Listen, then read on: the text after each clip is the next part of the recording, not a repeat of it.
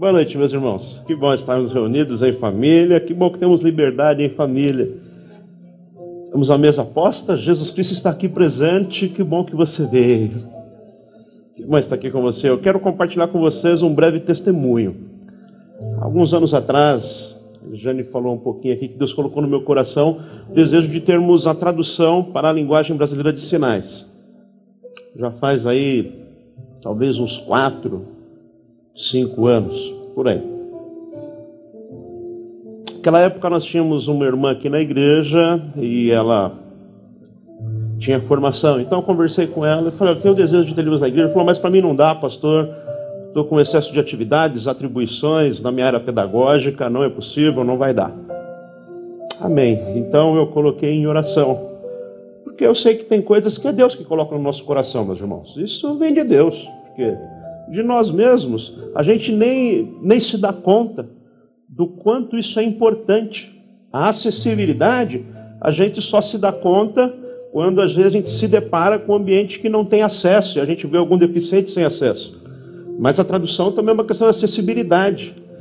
Jesus Cristo ele disse: "Vocês vão levou o evangelho a todas as pessoas". Todas as pessoas incluem as pessoas que têm deficiência auditiva. Aí talvez alguém fale, ah, mas na igreja não tem nenhum deficiente auditivo. Bom, primeiro que nós temos um. E outra, se tiver também, se vier, não vai saber o que está se falando. Nós temos que primeiro promover a acessibilidade, para depois as pessoas chegarem. Aí, orando nesse sentido, coloquei no altar do Senhor. Um dia eu estava aqui no, na secretaria da igreja, um dia de semana comum. Aí, nossa secretária me chamou e falou: Pastor, tem alguém aqui querendo falar com você. Mas quem é? Eu não sei, é uma moça aqui que entrou na igreja e quer falar com você. Tá bom, vou falar com ela. Aí ela entrou, oi pastor, tudo bem? Meu nome é Leide, eu sou membro da Igreja Batista lá do Inhocuné. E eu sempre passo aqui na frente, e o Senhor sempre falou comigo para um dia vir te oferecer aqui uh, um, um serviço. Eu sou tradutora de Libras. E eu queria saber se o senhor não tem interesse em fazer um curso de Libras aqui na igreja. Eu falei, tenho muito interesse, minha irmã. Gostaria muito mesmo, já coloquei isso no altar do Senhor. Então ela começou um cursinho de Libras aqui, teve um batismo uns dois ou três anos atrás que ela fez a tradução aqui para gente. Mas depois uh, veio toda essa questão de pandemia, desde o início do ano passado tivemos que parar o curso tal, mas nesse interim Deus é, enviou outras pessoas que estão estudando, se aprimorando, investindo seu tempo, sua capacidade, sua inteligência para ser tradutores, é, e você, talvez você não saiba, mas ser um tradutor intérprete é um desafio muito grande, não é fácil não, é, é difícil, exige muito estudo. E o Senhor respondeu às minhas orações. Nunca desista da oração, viu? Se Deus colocou algo no seu coração, você sabe é de Deus, vai abençoar muita gente. Aliás, abrindo um parênteses, quando você tiver na dúvida sobre uma escolha que você tem que tomar na sua vida, escolha tome a decisão que vai abençoar o maior número de pessoas. Este é sempre um bom critério. Se eu tomar essa decisão, só abençoa a mim mesmo. Mas se eu tomar essa outra, possibilidade de abençoar muitas mais pessoas. Então é essa que eu vou tomar. Quero apresentar para vocês, então, algumas pessoas muito especiais que também têm no coração delas uh, esse propósito de investir o tempo, a capacidade, a inteligência nesse ministério de fazer a tradução, a interpretação para os nossos irmãos deficientes auditivos. Por gentileza, eu gostaria que vocês viessem aqui à frente. Pode vir a Thaís, a Edja, Paulinha. Isso, podem vir todas. Isso, vem Júlia. Não, não, aí não, pessoal, aqui, ó. Isso. Todo mundo, vou ver vocês mesmo agora. Vão se acostumando com isso, viu? eu quero que vocês estejam. Por enquanto, o grupo são essas quatro mulheres valentes aqui. Eu tenho certeza que vai aumentar. O Senhor vai abençoar vocês e vai dar graça. Então, nós iniciamos assim. Hoje o culto já foi traduzido, o período das músicas. E aos pouquinhos nós vamos ampliando. Aí depois nós vamos traduzir o momento do ofertório, o momento da comunidade. Em seguida, vamos partir para traduzir o momento da pregação tá bom? Não menospreze os pequenos começos da vida. Tudo começa pequeno e vai crescendo. É boa semente, bem regada, plantada em solo fértil. Esse ministério vai se tornar uma árvore muito frutífera. Pessoas vão receber desse alimento saboroso. Estenda suas mãos aqui para frente, vamos abençoá-las em nome de Jesus. Senhor, eu te louvo. Te agradeço, Senhor, pela Thaís, pela Júlia, pela Paulinha e pelo Edja, Senhor. Elas estão se empenhando nesse ministério com amor, com alegria, estão dedicando tempo, esforço intelectual, estão colocando o teu reino em primeiro lugar, entenderam o chamado do Senhor na vida delas, e ao ouvir o chamado, elas disseram: Sim, eis-me aqui, Senhor, aleluia. Senhor, nós de mãos estendidas, a família, a comunidade de mãos estendidas, clama a tua bênção sobre a vida delas. Perseverança, Senhor, graça, providencie tu os meios, Senhor, porque a obra é tua nós apenas atendemos ao teu chamado. Eu sei que vidas serão abençoadas, vidas serão salvas, pessoas que nós nem imaginamos serão alcançadas. Nós te louvamos por isso, Senhor. Continue com as tuas mãos estendidas, se tu o sustento. Em nome de Jesus nós te louvamos por esta resposta de oração, por este novo ministério. As abençoe, Senhor. Nós de mão estendida as abençoamos em nome do Pai, do Filho e do Espírito Santo. Amém. Amém. Vamos aplaudir ao Senhor? Deus abençoe vocês, viu? Deus abençoe. Vamos firme. Deus abençoe. Meu irmão, nunca desista da oração. Continua orando. Continua orando. A resposta vem. Pode demorar um ano, dois, três, não importa quanto tempo demora. Lembre-se que mais importante do que a velocidade é a direção que você está caminhando que a pessoa pode estar correndo muito na direção errada. Então, demorou aí mais de quatro anos, mas está aí a resposta: um ministério sólido e consciente que está iniciando. Graças a Deus. Dia especial, dia da ceia do Senhor.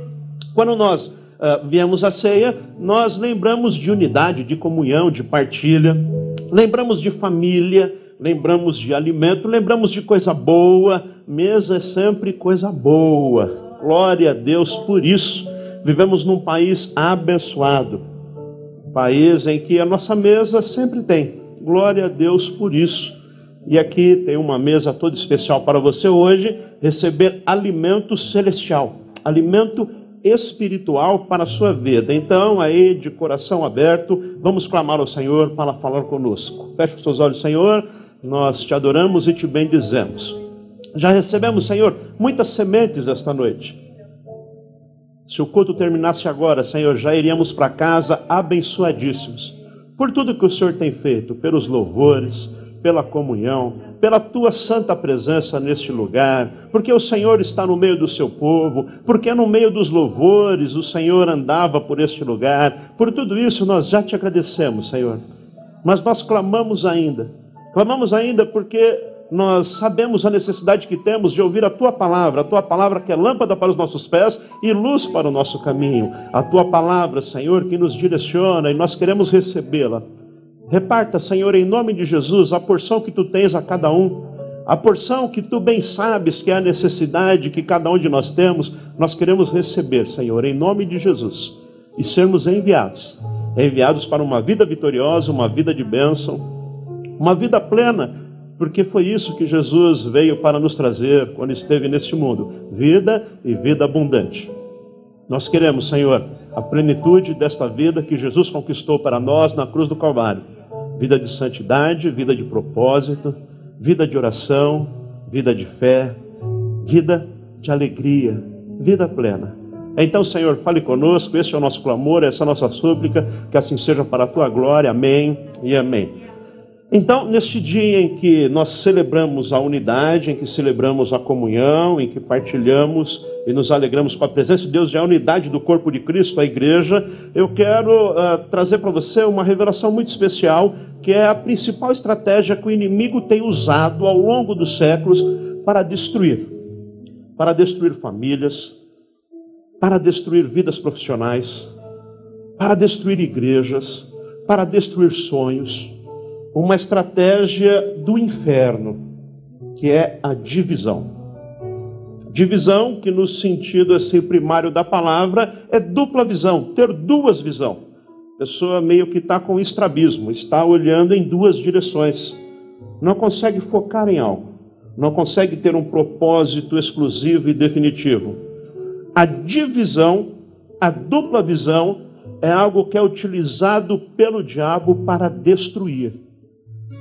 É uma estratégia que você precisa aprender a neutralizar na sua vida, na sua família, nos seus filhos, no seu ministério, no seu trabalho. Eu quero focar especialmente nessas três áreas: família biológica, família espiritual e a sua vida profissional. Mas os princípios que eu vou abordar aqui vai servir para a sua vida por completo. Em outros temas que eu não abordar aqui, você pode aplicar os princípios, porque os princípios são atemporais serve para todo tempo, em toda circunstância. Princípios bíblicos é para você aplicar na sua vida. A Bíblia não é apenas um livro de historinhas.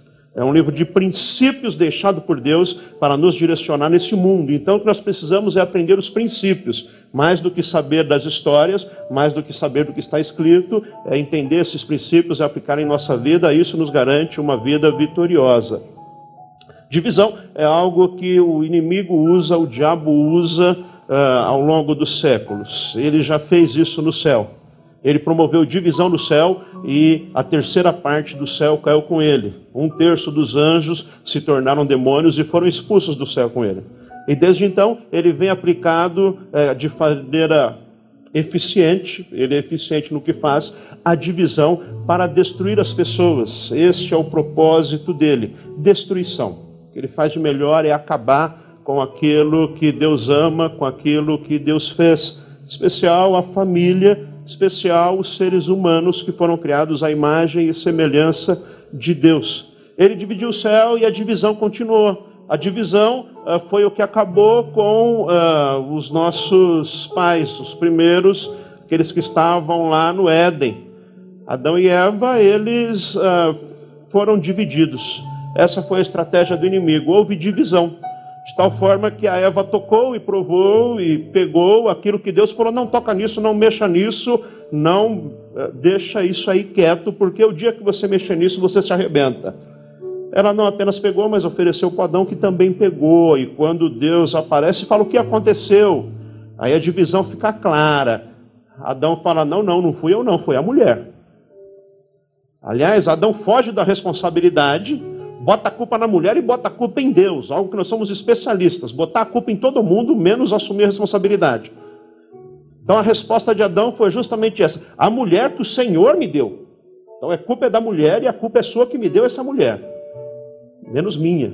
Divisão. Está instituída a divisão, a mulher fala, não, a culpa é da serpente, está tudo dividido, e a divisão, ela vem ao longo dos séculos, ao longo do tempo. O livro de Gênesis vai falar sobre uma outra divisão, e aí o próprio Deus vai narrar o poder da unidade. Se a divisão é poderosíssima para destruir, a unidade é poderosíssima para construir, para edificar, para transformar, para abençoar.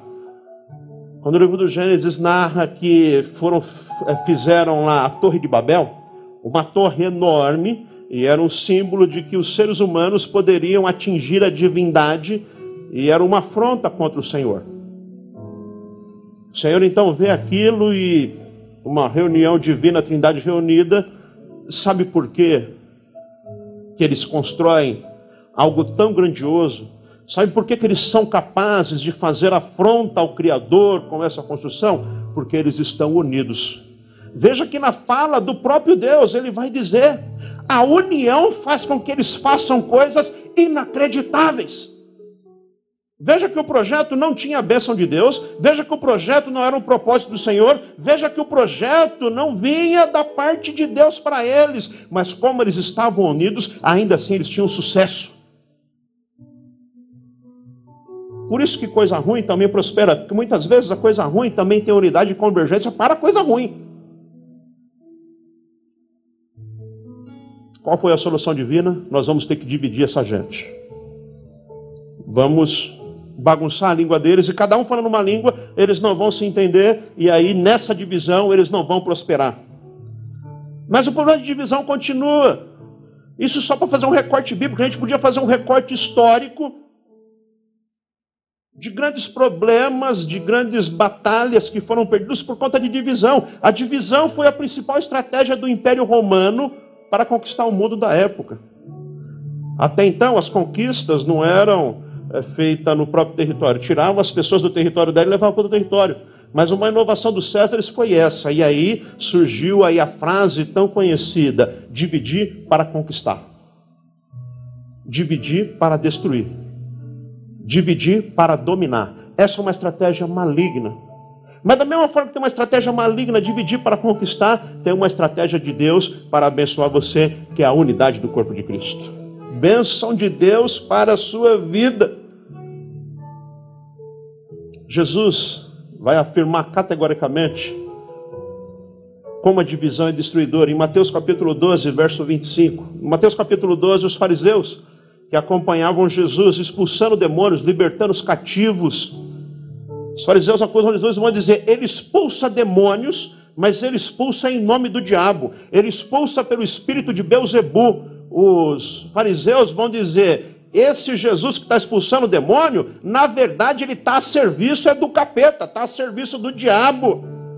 Jesus, em resposta no verso 25, ele vai dizer: todo reino dividido contra si mesmo será arruinado.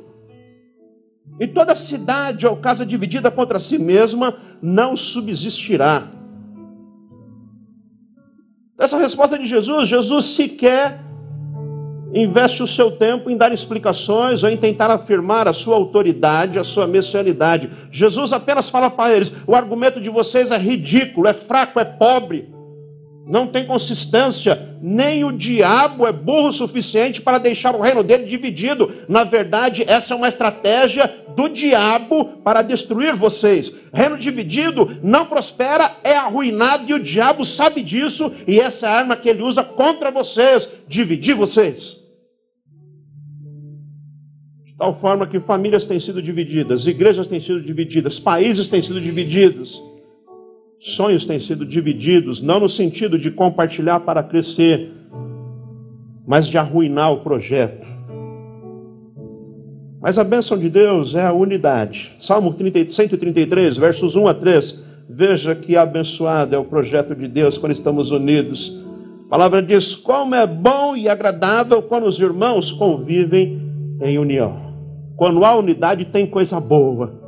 Quando a unidade é agradável, é como óleo precioso derramado sobre a cabeça. Óleo significa poder, autoridade, unção, capacitação dos céus. Quando tem unidade, tem um óleo derramado sobre as nossas cabeças que desce pela barba, pela barba de Arão, pelas vestes, ou seja, tem óleo de sobra, tem poder de sobra, tem energia de sobra. Nós podemos fazer muito mais e muito além se nós estamos unidos. Sobra força. Tem poder na unidade. Verso 3: É como o orvalho do Hermon, quando desce sobre os montes de Sião, ali o Senhor ordena, o Senhor concede, o Senhor dá a sua bênção, a bênção da vida, e da vida até quanto tempo? Para sempre, meu irmão. Ali onde? No local seco, onde desce a geleira do irmão que derreteu? Não, ali onde há unidade Onde há unidade, o Senhor abençoa. A unidade traz a presença de Deus. É assim, sempre foi assim e sempre será. Livro de Crônicas, capítulo 5, quando Salomão vai inaugurar o templo, o texto diz que a bênção de Deus, a presença de Deus, a Shekinah de Deus desceu e inundou aquele lugar como uma fumaça. As pessoas ficaram maravilhadas. Por quê? Porque o templo era bonito? Não, porque todos investiram seu tempo e seus esforços com unidade. E no dia da inauguração do templo, todos os líderes, todas as, toda a nação estava mobilizada ali na presença de Deus. A unidade move o coração de Deus. Da mesma forma que a estratégia para destruir do diabo é a divisão, a estratégia de Deus para fortalecer é a unidade. Nosso propósito. O livro de Atos vai narrar isso de forma espetacular. Todos estavam reunidos em Jerusalém, os discípulos de Jesus, e eles oravam. E num dia de oração, todos unidos, o Espírito Santo veio sobre eles, porque eles estavam orando sim, mas sobretudo porque eles estavam unidos no mesmo propósito. Atos 2 vai dizer que eles permaneciam unânimes, numa só fé, na oração, no ensino dos apóstolos, no partir do pão e de casa em casa, e eles caíram na graça de todo o povo. O povo da cidade, o povo vizinho que olhava, via a unidade deles e falava: Isso é de Deus. Não tem divisão, não tem intriga, não tem inveja, não tem fofoca, não tem picuinha. O que tem é convergência num só propósito, numa só missão. Eles pregam Jesus Cristo e isso está no coração deles, está na vida deles. Isso é o combustível deles. Eles vivem isso, eles respiram isso. Amor, unidade, comunhão, fé. Aí o Espírito vem e enche aquele povo. Unidade é fundamental para a bênção de Deus. Apóstolo São Paulo ele vai exortar a igreja que estava lá em Roma, 16, verso, 7, verso 17 de Romanos. Recomendo aos irmãos que tomem cuidado com aqueles que causam divisão, afastam-se deles. Cuidado com essa gente. Cuidado que tem prazer, gente que tem prazer em dividir, em semear contenda. Cuidado, isso é um incêndio. Como é perigosa a divisão. Duas visões acabam com você Divisão enfraquece, enfraquece a tua família, enfraquece sua vida profissional, enfraquece o seu ministério. Quem está dividido está enfraquecido, não está 100% num lugar, não está 100% numa missão, não está 100% em algo, não está mergulhado, não está arraigado, dividido, há enfraquecimento. Se a sua família está dividida, sua família está enfraquecida. Você precisa unir a sua família. Sozinho você pode até ir mais rápido, mas juntos nós vamos muito mais longe. Divisão causa fraqueza, divisão causa desânimo. Jesus enviou os discípulos de dois em dois, Lucas capítulo 10. Ele envia os discípulos para pregar o evangelho, envia 70. Eu vai dizer que eram 72. Ele fala: não levem nada, vocês vão com autoridade para expulsar os demônios. Não levem nada, não levem comida, não levem sacola de roupa, não levem nem sandália nos pés. Entra na casa, cumprimenta com a paz, e se ali tiver alguém de paz, a paz de Deus entrará naquele lar.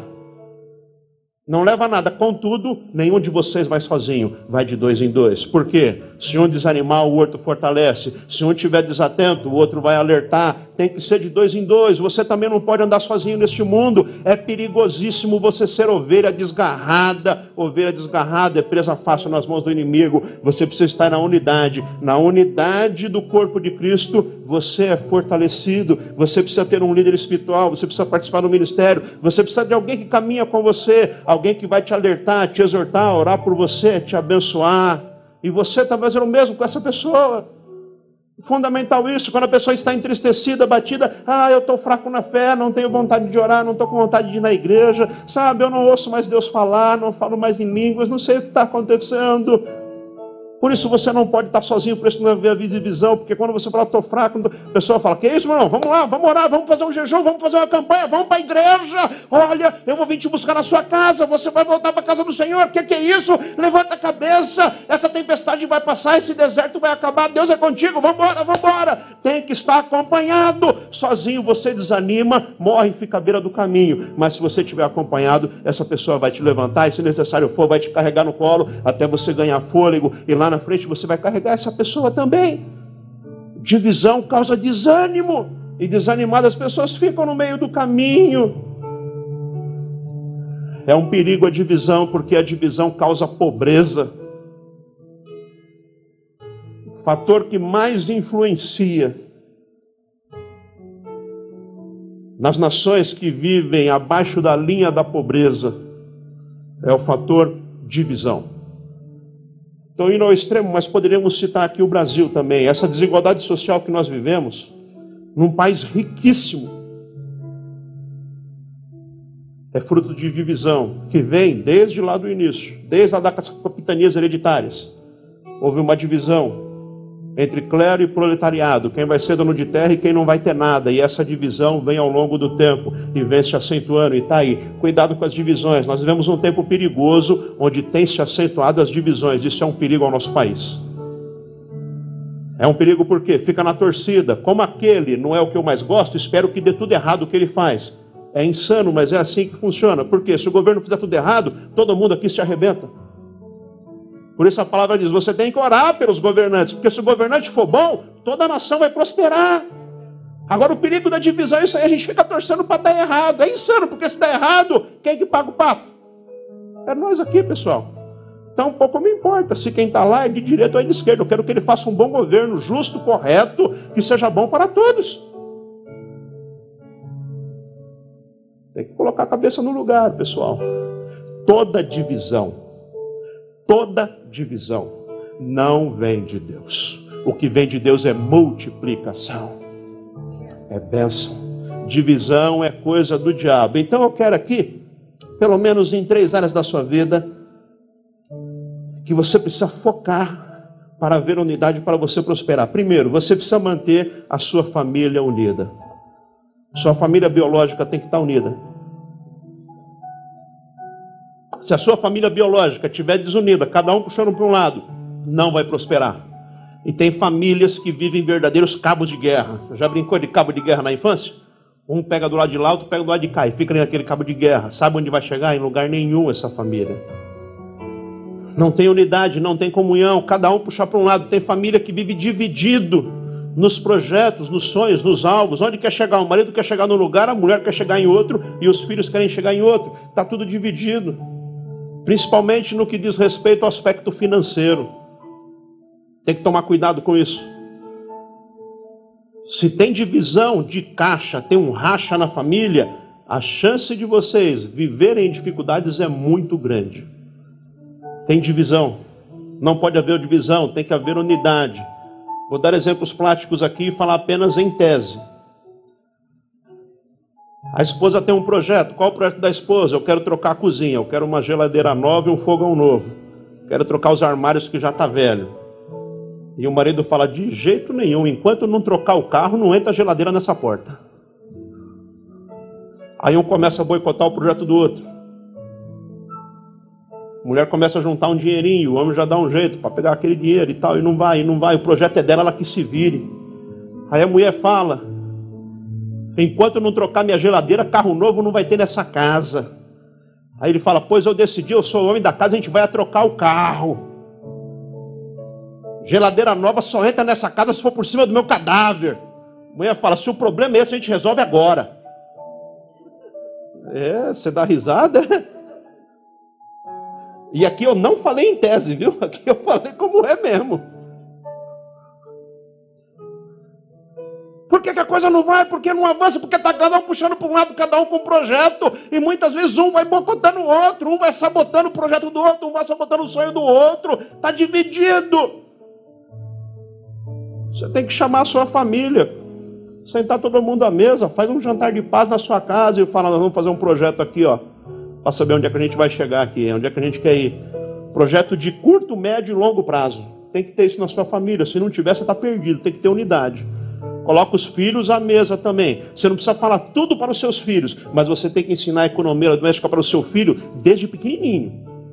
Já ensina ele que dinheiro não cai do céu, que o cartão não se paga sozinho. Sabe aquele papo? Você vai no shopping, e o filho, pai, pai, compra para mim, não tem dinheiro, passa no cartão, pai.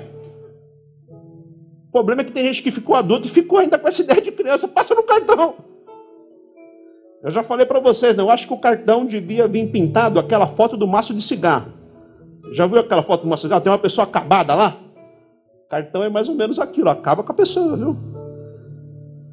Cuidado com isso, cuidado com o financiamento. Então, projetos de curto, médio e longo prazo. Qual o projeto de curto prazo? Pagar as dívidas, todas elas, não deixa nenhuma. Acaba com juros. Juro é coisa do capeta, meu irmão. É coisa do cão. Você compra um, paga dois, e quando acaba de pagar, aquele um que você comprou já está velho. Compra um carro em 60 prestações, você vai ver. Você paga dois, e quando apaga a última, o carro já está velho. Você compra um novo, paga dois novos e termina com um velho. Tem que pagar essas dívidas. E se não houver unidade da família para pagar dívida, mas não paga mesmo, o negócio está dividido, reino dividido está arruinado, não prospera. Isso serve para a sua vida conjugal, para a sua vida profissional, para a sua vida uh, financeira, isso serve para tudo na sua vida. Tem que haver unidade e convergência. Depois você faz projetos de médio prazo. No projeto de médio prazo pode aí entrar talvez a geladeira, o fogão, a troca do carro, e projetos de longo de, de, de longo prazo. São os bens duráveis, adquirir uma casa, adquirir um patrimônio, tem que dividir isso aí, tem que ter uma contabilidade, tem que ter uma agenda, tem que ter um caderno, tem que anotar isso daí. E a família tem que estar caminhando na mesma direção. Se for cada um para o lado, se houver divisão, duas visões, o negócio não vai para frente. Quem entendeu isso de forma extraordinária foi um camarada chamado Josué. Josué teve uma missão dificílima, quase a do Tom Cruise, quase missão impossível substituir Moisés. Por isso o Senhor fala para ele: tem bom ânimo, tem coragem. O Senhor pede coragem porque ele sabe, a coisa é difícil. E Josué vai, e depois de cinco anos tinha conquistado a terra prometida. Depois de dividido as porções da terra, ele chama o povo e fala para o povo: agora vocês devem decidir se vocês vão servir a Deus ou se vocês vão servir aos deuses estranhos, aos deuses dos pagãos. Decidem hoje. Mas aí no capítulo 24, Josué vai dizer a frase poderosíssima: Decidam vocês, pessoal, porque a minha decisão eu já tomei. Eu e a minha casa veja a unidade, veja a convergência, veja o propósito, veja o olhar único. Ele não fala, eu decidi. Vamos ver o que a minha esposa fala. Eu decidi, não sei se os meninos vão querer. Decidam vocês se vocês vão servir o Senhor, porque eu e a minha casa, nós serviremos ao Senhor. É uma só visão, um só propósito, uma só direção. E é poderosíssimo ele dizer: Eu e a minha casa. Tem uma consequência muito maior do que dizer eu e a minha família, eu e a minha esposa, eu e meus filhos. Quando ele fala eu e a minha casa, ele tem aquela, aquela ideia de porteira fechada, já viu? Vai vender? Vai, como é que é? Porteira fechada, vai levar tudo. Que Josué está falando isso aí. Eu e a minha casa serviremos ao Senhor. Quer dizer, vai servir ele, vai servir a mulher, vai servir os filhos, vai servir os empregados, vai servir até o cachorrinho do quintal, vai servir ao Senhor. E se tiver uma diarista aqui em casa, vai ser serva do Senhor também. Porque eu e a minha casa, todos nós, de ponta a ponta, nós serviremos ao Senhor. Nós temos uma só visão, nós só adoramos ao Altíssimo, ao Soberano, Ele é o Deus da nossa vida, nós temos princípios, nós temos valores, nós estamos neste mundo em missão, o amor de Deus habita em nós. Eu e a minha casa. Não tem divisão aqui em casa, não, não tem espaço para outra coisa. Eu e a minha casa, nós servimos ao Senhor. Segundo que eu quero falar é sobre divisão na sua vida profissional. Muitas pessoas não têm prosperado, não têm avançado, não têm crescido, porque também está com problema de visão dupla na vida profissional. Aprendemos um pouco disso na última série que fizemos sobre o livro Enraizados. Está disponível para você no YouTube, três mensagens sobre o tema Uma Vida Enraizada. Pastor Benny Lewis ele fala que muitas pessoas não avançam, não prosperam na vida profissional porque nunca estão 100% envolvidos naquilo que estão fazendo. Naquilo que está em suas mãos, eles não estão investindo todo o esforço, toda a capacidade naquilo, está sempre esperando algo, está com o olho em outra coisa, está pensando que por isso não prosperam onde estão. A palavra diz que tudo o que vier à sua mão, faça conforme as tuas forças, faça o melhor que você puder. Muitas vezes não prospera porque tem essa visão. Então, segundo, tenha uma visão que valoriza a sua atividade profissional, o lugar que Deus te colocou, valorize isso. Não importa o que você faz, se você é pedreiro, pintor, eletricista, motorista, médico, advogado, engenheiro, não importa. No que você faz, faça o melhor. Faço uma pergunta para você mesmo: você está fazendo o possível ou você está fazendo o melhor? Porque tem gente que vive sempre na classe do possível. É, fiz o possível, né? É, fiz o que deu. Sabe como é? Também não gosto muito disso, né? A empresa é meia boca, a coisa tá feia. Seja assim, não, meu irmão. Faça o melhor. Para quê? Para ser puxa-saco? Para enricar o patrão? Não, faça o melhor para a glória de Deus. Quem te deu a vida foi Deus. Você vive é para a glória dele. Paulo fala: quer comamos, quer bebamos, façamos tudo para a glória de Deus. Porque você deve fazer sempre o seu melhor, porque Deus te deu o dom da vida, e com o dom que Deus te deu, você deve ser produtivo e fazer o melhor que você pode, não importa o que você faz. Cuidado com a divisão dentro da sua profissão. Pessoas que sempre estão pensando, se eu tivesse outra empresa, se eu tivesse outro cargo, se eu tivesse fazendo outra coisa, se eu tivesse outra oportunidade, se eu tivesse investido meu tempo em outra coisa, e fica sempre pensando, se, se, se, se acontecesse isso, se acontecesse aquilo, se acontecesse aquilo outro, e nunca está 100% aqui. O que está nas suas mãos? O que, que você faz? Se especializa nisso, seja o melhor nisso. Paulo, quando escreve sua carta aos Filipenses, capítulo 3, ele vai dizer: Eu não alcancei ainda, não estou no nível que eu gostaria, não penso que eu já tenha alcançado, mas uma coisa eu faço. E Paulo era especialista nisso, em fazer uma coisa quando ele perseguia cristãos, ele matava cristãos por aquilo que ele acreditava, ele era o melhor naquilo que ele fazia. Depois, quando ele se tornou pregador da palavra, ele foi o maior pregador dos seus dias, um dos maiores implantadores de igrejas, porque ele diz: Uma coisa eu faço, e aqui vai algo de especial para você. Recentemente, eu lendo um artigo da Universidade de Stanford, eu lia sobre aquele negócio que teve algum tempo atrás, e as empresas incentivavam muito, que era o profissional multitarefa, o profissional que tinha que fazer um monte de coisa tinha que fazer um monte de coisa. E as pessoas se achavam especiais porque faziam um monte de coisa. Pois é, isso foi desbancado. Foi demonstrado que as pessoas que querem fazer tudo se tornam pessoas menos criativas, menos produtivas, não se especializam em nada. Você pode e deve fazer bastante coisa, mas você tem que se especializar em uma coisa. Tem que ter uma coisa que você arrebenta, que você é o cara, que você é a mulher especialista naquilo. Pode fazer várias coisas, mas tem que ter algo, uma única coisa, que você é bom mesmo. O perigo de quem quer fazer tudo é que acaba fazendo tudo mais ou menos. Como aquela história do pato. Já ouviu a história do pato? O pato estava na beira da lagoa. Matava bicharada toda na beira da lagoa. Aí um bicho chegou lá e falou: Olha, essa lagoa aí tem jacaré. Jacaré gosta de comer bicho que fica na beira da lagoa. Aí o peixe falou: estou tranquilo, jacaré nada mal, eu nado muito melhor que o jacaré. O jacaré apareceu, caiu fora. Tinha uma ave por ali, a ave falou: Ah, ela tem medo de jacaré, jacaré não sabe voar. Jacaré apareceu, saiu voando. E o coelho também estava por ali. Aí o coelho falou: Pois é, mas jacaré tem as pernas curtinhas. E eu sou coelho, se ele vier, eu corro. O jacaré não me pega. Aí o pato que estava por ali, o pato pensou: eu estou bonito. O jacaré não me pega mesmo. Peixe sabe nadar, a ave voa e o coelho corre. Mas eu que sou pato, eu sei nadar, ando na terra e sei voar. Se o jacaré aparecer, não deu outra, jacaré apareceu. Quem que o jacaré pegou? O pato. Pato nada mal, anda mal e voa mal. Ele faz tudo, tudo mal feito. Você pode fazer diversas coisas, e eu também faço diversas coisas, mas eu tenho que especializar em uma coisa. Eu sou pastor dessa igreja. A minha especialização, o meu treinamento, a minha completa, eu tenho que me atualizar é na questão do pastoreio. Faço outras coisas, mas ser pastor é o que eu faço. Outro grande segredo que eu aprendi recentemente: a grande sacada da vida não é você fazer o que você gosta. Pode até ser romântico e ser bonito. Você tem que fazer o que você gosta não sei o quê, ah, eu vou fazer o que eu gosto. É bonito, não é? Legal, né? Mas na prática não é bem assim, não.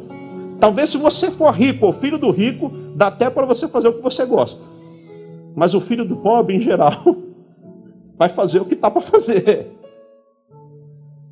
É muito bonito falar, vai fazer o que gosta, mas a grande sacada da vida não é fazer o que gosta, é gostar do que faz. E é completamente diferente. Não é fazer o que gosta, é gostar do que faz. Essa é a grande sacada. Então não importa o que você está fazendo, seja lá qual for a sua profissão, seja lá qual for o seu recorte, seja lá o que está cabendo para você, seja lá o que Deus colocou nas suas mãos, vai gostar de fazer aquilo que está nas suas mãos, vai dar um jeito, não é fazer o que gosta. Fazer o que gosta é perigosíssimo, sabe por quê? Às vezes você, eu vou fazer o que eu gosto. Só que em toda área sempre tem uma crise, tem uma dificuldade, tem um momento de luta, tem um momento que o mercado está baixo, tem um momento que tem um chefe que você não gosta, tem um patrão que não presta, tem um momento que a coisa está feia. E é aquele negócio que um dia você fala, eu faço o que eu gosto, só que no momento da crise você fala, e acho que eu não gosto mais. Que nem aquele papo, né? Aquele gaiato que fala, pastor, eu não sei o que eu sinto mais por ela. Já viu esse papo aí? Não sei o que eu sinto mais por ele, pastor. Ah, é, não sabe mais o que sente. Mas quando casou lá, você fez votos e diz: Eu vou amar na alegria e na tristeza, não é assim? Mas depois passa um tempo, Porque cai nesse negócio, é o gosto, e não se vive de gosto, se vive de decisão, e decisões certas traz consequências abençoadas para a sua vida. Em vez de ficar falando, eu vou fazer o que eu gosto, fala o inverso, eu vou gostar do que eu faço. E o que, que você tem feito? Faça o seu melhor, você vai ver a bênção de Deus. Não fique dividido, faça como Paulo agora eu vou pregar o Evangelho e eu vou ser o melhor pregador do Evangelho. Que eu tiver, não fique dividido na sua vida profissional, na sua empresa. Não fique jogando contra, não fique fazendo gol contra. Faça o melhor que você puder. Vai se especializar, vai treinar, vai buscar aprimoramento. Seja o melhor, seja motorista, seja o que for, pode ser, não importa. Seja o melhor e vai gostar daquilo que você faz. Não é fazer o que gosta, é gostar do que faz. Isso vai fazer a diferença na sua vida. Terceiro, família da fé, a igreja de Jesus Cristo. Preserve a unidade da família da fé. Isso é muito importante. Aqui na unidade do corpo de Cristo nós somos fortalecidos, recebemos a palavra, recebemos o ensino, recebemos o envio, recebemos a bênção de Deus. Enquanto você estiver unido na igreja, você vai estar fortalecido e você não vai cair nas ciladas do diabo. Paulo vai combater um problema de divisão na igreja de Corinto. A igreja de Corinto era uma igreja de muitos dons, uma igreja próspera, gente abençoada, mas uma igreja dividida 1 de Coríntios 1, 10, Paulo vai dizer, irmãos, os irmãos da igreja, em nome de nosso Senhor Jesus Cristo, suplico a todos vocês que concordem uns com os outros, para que não haja divisão entre vocês, e sim que todos estejam unidos num só pensamento. A igreja estava dividida. Tinha um pessoal lá na igreja que falava: Eu sou seguidor de Paulo, eu sou evangelista, Paulo é o cara que prega a palavra, implanta igreja, eu estou com Paulo. Mas tinha uma outra galera que dizia: não, não, eu não gosto muito do Paulo, não. Paulo é. Ele, ele passa por aqui e depois ele vai embora. Meu negócio é: tinha um outro cara lá na igreja de Coríntios, o nome dele era Apolo. E o Apolo, ele era erudito, era um filósofo, era um cara bom. Para você ver, ele desbancava Paulo. E o pessoal falava: não, eu sou da turma do Apolo, porque o Apolo é o cara cabeça, o Apolo é o cara bom, o Apolo, é... eu pertenço ao grupo de Apolo. E tinha um terceiro grupo ainda que dizia: são aqueles dos santarrões, né? aqueles que se acham mais crentes que os outros, dizia: eu sou de Jesus Cristo. Você conheceu já gente que é crente demais? Às vezes eu fico até com medo de gente que é muito crente. Você entende o que eu falo? Gente que para cada palavra fala: Deus está falando comigo. Olha, senti até um arrepio. Olha, não sei o quê. Eu falo: misericórdia, gente. Cuidado com esse tipo de gente. Bom é gente boa como a gente, não é? Gente de fé, mas não precisa ficar mostrando para ninguém, esfregando o nariz de ninguém. É só gente boa de Jesus Cristo. Mas tinha esse povo na igreja de Corinto. Gente que achava mais santo que outro, mais especial que outro, mais, é, mais ligado a Deus do que outros. Aí Paulo fala: que vergonha. Está cheio de divisão na igreja e vocês estão se achando. Por acaso Paulo morreu por vocês? Por acaso Apolo voltará para buscar vocês e levar para os céus? Tem que acabar com a divisão, tem que viver num só espírito, numa só fé, um só Senhor, um só batismo, uma unidade. Se vocês estiverem divididos, vocês não vão para frente. Muitas igrejas têm ido à bancarrota porque tem faltado unidade, comunhão, convergência. Cada um quer fazer o que bem entende, cada um quer fazer. É cheio de fofoca, é cheio de picuinha, é cheio de inveja. É um puxando o tapete do outro, é um querendo derrubar o outro. E aí não vai para frente porque falta bênção, falta unção. Porque onde tem divisão, não tem a presença de Deus.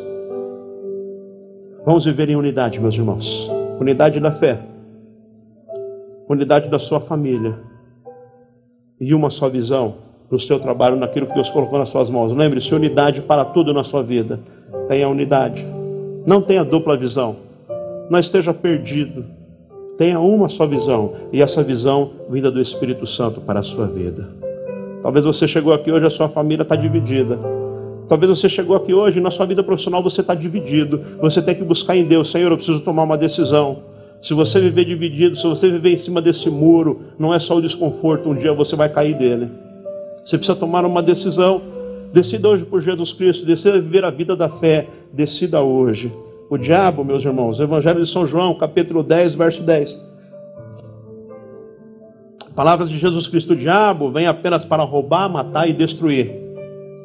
E a arma poderosíssima que ele usa para isso é a divisão. Palavra de Jesus Cristo: o diabo, ou o ladrão, ou o inimigo, vem para roubar, matar e destruir. Mas o Senhor completa: Mas eu, eu, eu vim para que vocês tenham vida e tenham vida em abundância.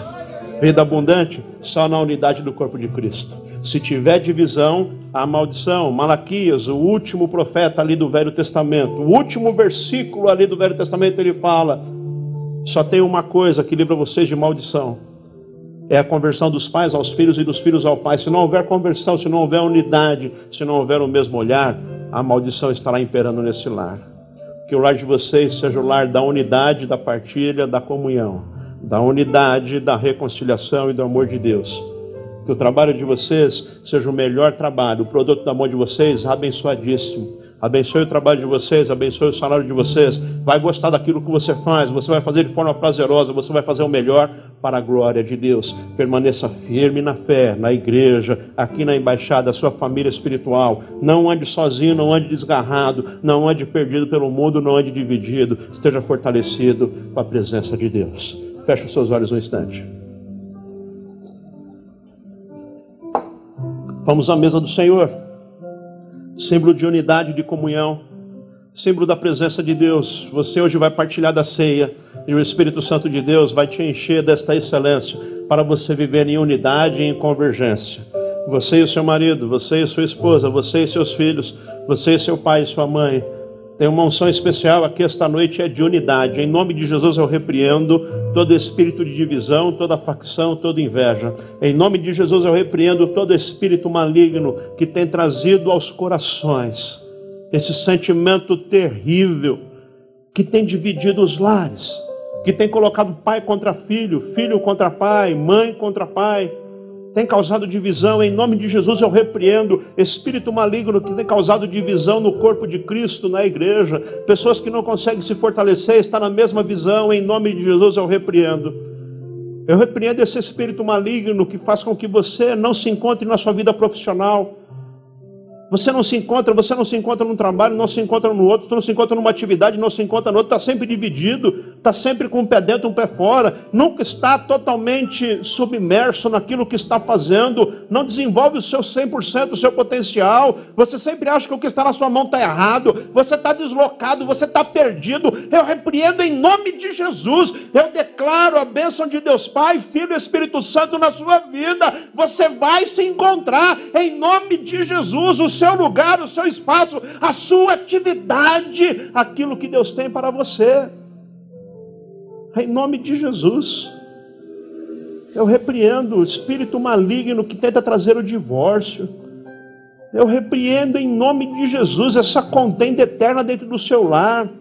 Vive brigando com o filho, o filho não compreende, não entende família não avança, não prospera, entra ano, sai ano e está no vermelho, a coisa está feia, está acabada, está dividido. Em nome de Jesus, eu declaro hoje aqui: Espírito Santo de Deus, vem sobre você, sobre a sua família, sobre a sua casa, sobre os seus sonhos, sobre os seus projetos. Repreendida toda a malignidade, todo espírito de divisão, vem agora Espírito Santo, trazendo unidade trazendo uma única visão, um único propósito, uma única direção. Eu declaro, eu profetizo em nome de Jesus neste lugar famílias direcionadas, guiadas pelo Espírito Santo de Deus, famílias que sabem onde querem chegar, têm propósitos, têm sonhos e têm projetos vindo do trono da glória de Deus, e todos caminham na mesma direção, um ajudando o outro, ah, um carregando o outro quando necessário, um animando o outro, em nome de Jesus eu repreendo espírito de desânimo, espírito de depressão, espírito de angústia, espírito de preguiça, sai agora no nome de Jesus, eu declaro neste lugar homens e mulheres produtivos, gente de fé, gente que ora na mesma direção. Na sua casa não haverá mais briga, não haverá mais condenda, não haverá mais carro de guerra. Em nome de Jesus está repreendida toda a investida do maligno. Haverá uma só visão. E aí haverá bênção, porque onde há unidade, o Senhor ordena a sua bênção. É como óleo precioso que desce da cabeça vai por toda a roupa. Está sobrando esse óleo de unção, de poder e de autoridade neste local. Em nome de Jesus, eu profetizo sobre a tua vida este óleo de unção que te capacita para viver em unidade. Divisão não é de Deus, não. Divisão é do inferno, mas hoje ele foi desmascarado, foi repreendido e bateu em retirada, porque onde chega a luz é dissipada todas as trevas. Talvez até hoje você viveu no escuro, não se dando conta de como o coração dividido, de como o pensamento dividido, de como o coração dúbio tem acabado com você e com os seus. Mas hoje chegou luz, e onde chega a luz acaba as trevas. Então acaba hoje toda a divisão. Vocês vão caminhar num só propósito. Em nome de Jesus, receba estratégia dos céus agora estratégia de Deus para conversar com seus filhos, com a sua esposa, com seu marido, com seu pai, com a sua mãe. O Espírito Santo vai te capacitar. Com uma unção celestial, uma sabedoria de Deus. Vocês vão refazer a economia doméstica, vão refazer os planos, os projetos, em nome de Jesus. Eu profetizo na sua vida um espírito de sabedoria sobrenatural vem dos céus. Em nome de Jesus, você vai pagar essas dívidas, você vai quitar. Em nome de Jesus, a sua vida profissional será alavancada, porque você vai estar 100% investindo o seu tempo, seu esforço intelectual e a capacidade que o Espírito Santo coloca sobre a tua vida, porque você não é qualquer um, você é um filho amado de Deus, o Espírito Santo habita em você, ele te capacita para fazer muito além e muito mais longe, voar muito mais alto. Todos verão a diferença entre os filhos das trevas e o filho da luz. O que o filho da luz faz prospera, é abençoado, é honrado, tem as mãos de Deus estendidas, abençoando você em nome de Jesus. Em nome de Jesus. Aleluia. Você que está aqui esta noite e ainda não decidiu entregar a sua vida a Jesus Cristo, você precisa fazer isso hoje. Hoje é o dia de você entregar a sua vida a Jesus. Pare de viver dividido. Você anda com um pé na igreja, um pé no mundo. Um dia você está na igreja, outro dia você não está. Um dia você é servo do Senhor, outro dia você não é. Essa divisão aí tem feito você viver dias maus. Você que está afastado da família da fé, está afastado da igreja, está afastado da comunhão, você precisa voltar à unidade do corpo de Cristo. Se você continuar vivendo distante da família da fé, se não é que você já está arrebentado, você ainda vai se arrebentar, porque isso é a palavra de Jesus Cristo. Reino dividido é destruído. Reino dividido não prospera. Este reino, a palavra original utilizada é basileia, serve para diversos tipos de coisas, inclusive para a sua vida pessoal. Talvez você está aí acabado nos seus sentimentos, nas suas emoções. Talvez você está à beira de uma depressão. Talvez você sente a pior das pessoas, baixa estima. Só Deus sabe como você entrou aqui esta noite, se sentindo a pior das pessoas se sentindo feia, se sentindo menor, se sentindo pequeno, se sentindo incapaz, com medo do futuro, cheio de incertezas, cheio de dúvida. Sabe por que você está vivendo essa fraqueza? Sabe por que você não sente a presença de Deus? Porque você está dividido. Tem que acabar com essa divisão. Essa divisão é algo do inferno. Eu já repreendi a malignidade, foi repreendido e quando é repreendido, os demônios batem em retirada mesmo, porque ele não aguenta, ele não suporta o poder do Espírito Santo que está nesse lugar. Mas agora você precisa tomar uma decisão na sua vida. Porque não basta a gente repreender a malignidade. Já repreendi, foi embora, mas agora você precisa tomar uma decisão. Porque se você continuar vivendo dividido, essa potestade volta, essa malignidade volta. Você tem que tomar uma decisão. A partir de hoje eu não vou mais dividido. Decida por Jesus Cristo. Decida ser um filho de Deus. Decida hoje, em nome de Jesus. O Senhor está te chamando. E se hoje ouvires a voz do Espírito Santo, não endureça o seu coração. Entrega a sua vida a Jesus. Sua vida dividida vai acabar com você, se já não acabou. Talvez você chegou aqui numa vida miserável porque você está dividido. Não tem como o mesmo coração ser habitado pelo Senhor e pelas trevas. Luz e trevas não ocupam o mesmo lugar. Ou está a luz ou está nas trevas. Os dois juntos, não tem jeito. Tem que acabar com essa divisão dentro de você. Você precisa voltar à comunhão da igreja, à comunhão da fé, voltar a viver em unidade. Então eu quero orar por você que hoje entrega a sua vida a Jesus e você que hoje está se reconciliando com o Senhor e se reconciliando com a igreja de Jesus Cristo. Uma terceira decisão que talvez você precisa tomar hoje é a decisão de batizar-se, descer as águas do batismo. Estamos programando um batismo agora para o próximo mês. Você precisa se batizar. Você precisa tomar sua decisão, meu irmão. Precisa tomar sua decisão, minha irmã. Para de viver dividido. Quem está dividido está na mão do diabo, meu irmão. Esta é a verdade. Você precisa se decidir. Então tome essa decisão agora. Eu quero orar por você. Eu convido você, meu irmão, que está na comunhão, está firme na fé, feche os seus olhos agora e vai fazendo oração de arrependimento, que nós já vamos vir a ceia do Senhor.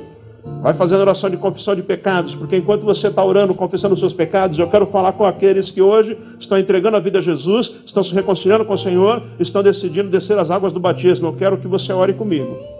Você que hoje está entregando a vida a Jesus, enquanto a igreja aqui está cada um olhando para si mesmo, porque é assim que a Bíblia nos ensina, examine-se cada um a si mesmo. Você que não entregou ainda a sua vida a Jesus vai fazer isso agora. Eu quero que você repita essa oração comigo.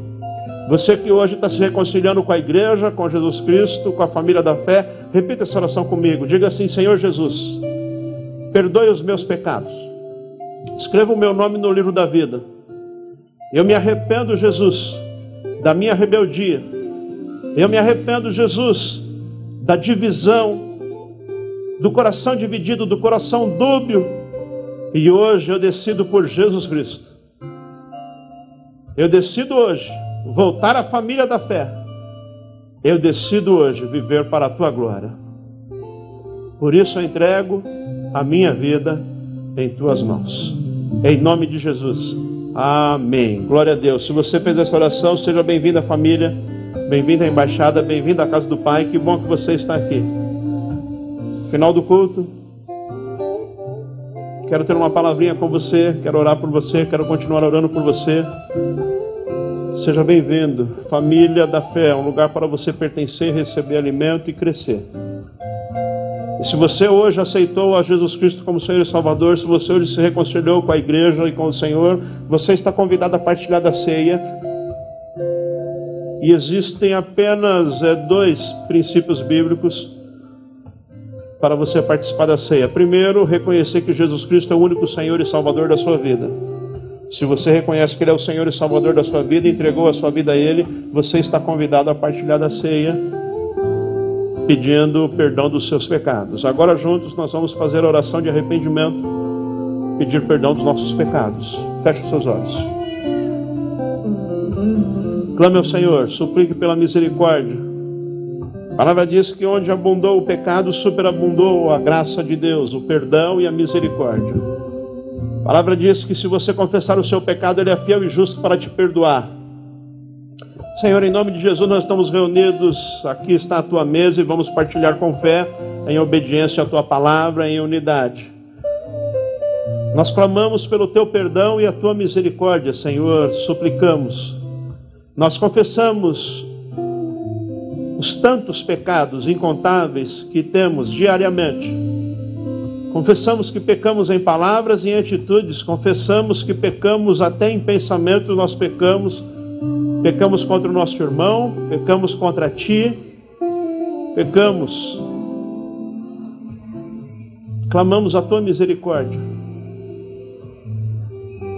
Nós confessamos que pecamos com tantas coisas que fizemos e tantas outras que deixamos de fazer, nós pecamos. Mas estamos confiados no sangue de Jesus Cristo que nos purifica de todo pecado e por isso suplicamos a tua misericórdia e o teu perdão. Perdoa, Senhor, que se cumpra aqui a tua palavra, que é fiel e é justa. Ao clamarmos o teu perdão, o Senhor nos perdoa e o teu sangue nos purifica de todo pecado. Assim nós cremos, Senhor. Por esta palavra nós vivemos.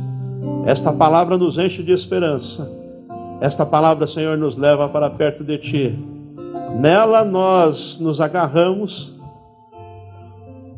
porque fiel é aquele que prometeu. Aquele que prometeu é fiel para cumprir toda a sua palavra. Receba o perdão de Jesus Cristo, meu irmão e minha irmã, e não importa qual pecado, se você confessou e pediu perdão, se há arrependimento, há perdão. Em nome de Jesus.